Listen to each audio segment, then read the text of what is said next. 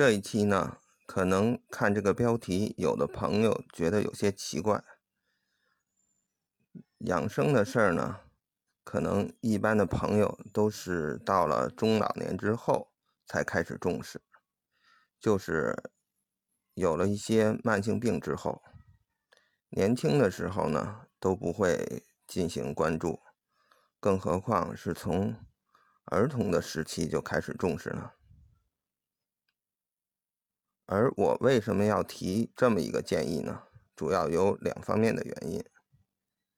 第一，从道家内丹养生来看，人从受孕开始，这一辈子的寿命和健康程度就有一定程度的确认。《内经》说：“真气者，所受于天，与骨气并而充全身。”意思就是说，人体生命活动的能量，首先是源于先天元气，其次是呼吸得来的氧气与食物化生的骨气。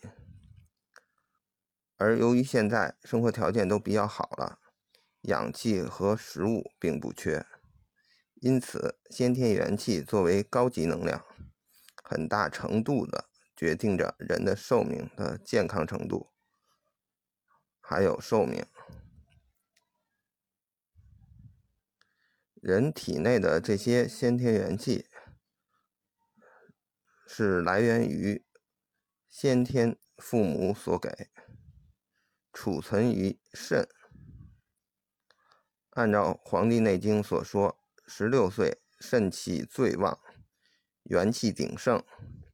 以后呢，劳心劳力，元气逐步消减，每八年呢，基本就下一个台阶儿。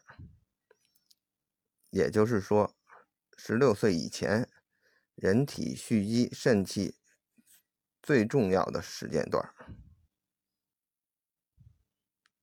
同时要发挥父母给的这个先天元气，来塑造自己这个身体。当然，以上说的这个十六岁是指男孩，女孩是十四岁。也就是说，在这个过程中，最好是让小朋友吃得好、睡得好、锻炼好，养成良好的生活习惯，获得一定的道德素养，才能为未来肾气逐步衰退。先天元气逐步消耗，做一个更好的准备。十六岁的时候，你的这个身体的起点越高，将来能够消耗的时间段就越长，身体的素质衰退的速度也就越慢。当然，以上说的这个前提就是在不练内丹功法。这一类能够吸收先天元气的功法的前提下，普通人从十六岁以后，先天元气就只剩下消耗了，一直消耗到先天元气彻底没有了之后，这个人肯定就死了。所以我要说，养生要从娃娃抓起。我之前在专辑里说的很多的养生知识。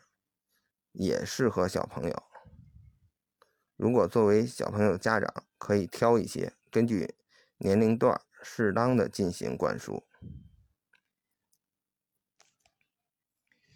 第二个原因呢，就是很多家长，呃，一般都不懂中医，也就更不了解《黄帝内经》所说的这个生命过程，以为现在的小朋友生活条件比较好，吃得好，玩得好。身体现在没有什么问题，未来也不会有什么问题，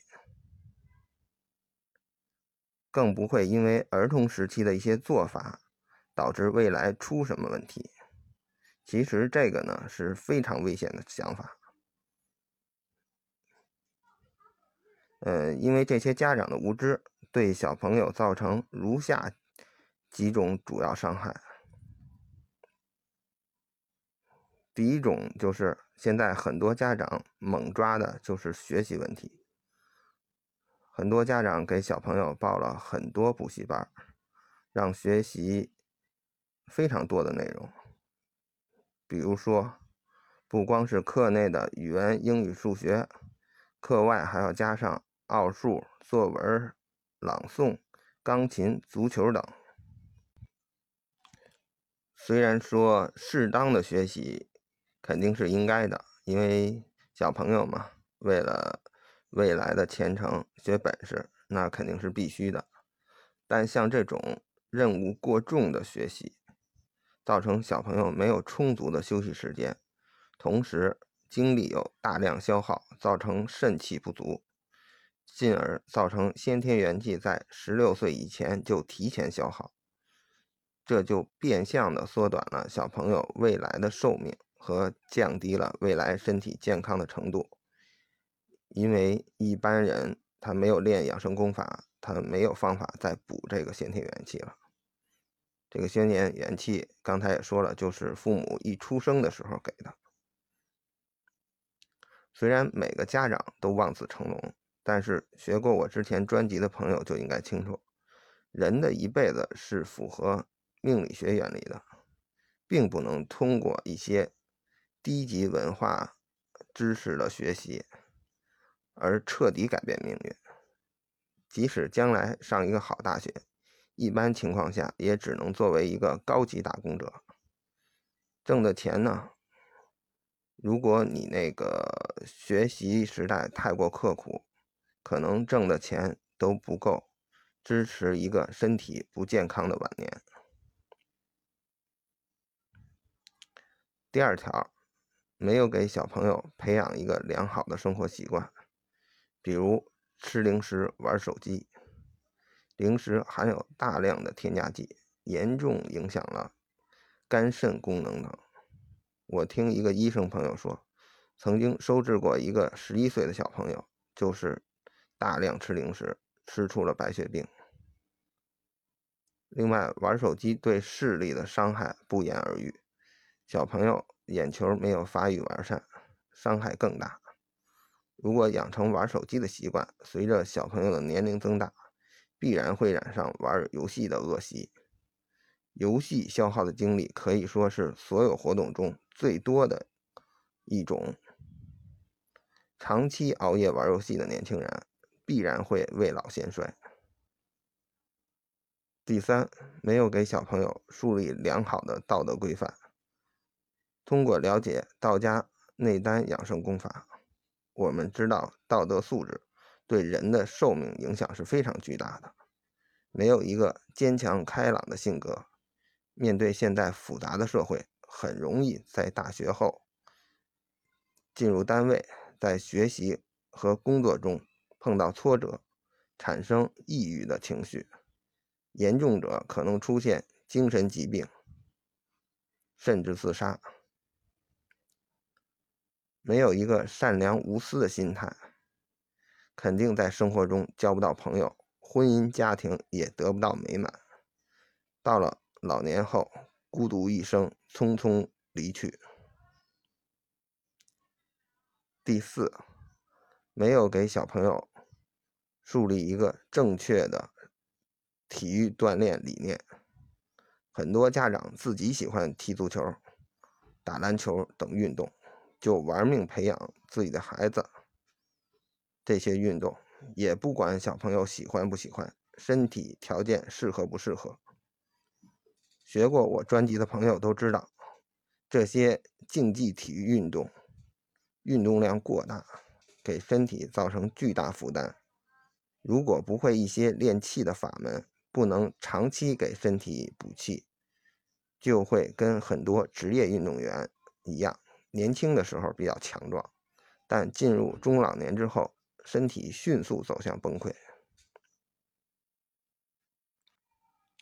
综上所述，养生必须从娃娃抓起，特别是道家内丹功法的养生。当然，也不是让小朋友从小就进行道家内丹养生的正规修炼。呃，这个正规修炼呢，涉及到一些这个。呃，戒淫等事情，就可能影响这个传宗接代等，自然肯定有一部分内容是不适合小朋友的。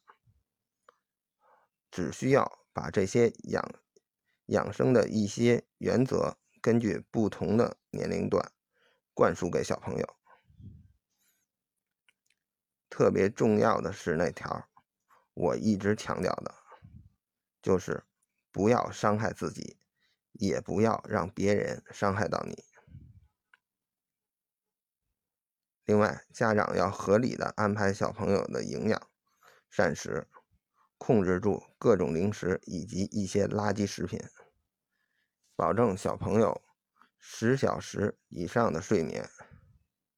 即使周一周五保证不了，周六日也一定要一定程度上的补足，不要把补习班安排在周六周日的上午。